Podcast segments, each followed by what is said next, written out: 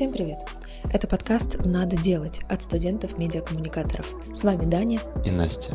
Мы говорим с теми, кто решился и создает социально значимый бизнес или некоммерческий проект. Мы хотим узнать, как молодые люди видят будущее и что делают, чтобы построить его своими руками. Наш подкаст выходит каждую неделю по пятницам. Следите за тем, как мы его делаем в Телеграме. Читайте больше о нашей команде и обсуждаемых темах в соцсети с картинками. Вместе мы поймем, что и как нам всем надо, надо делать. делать.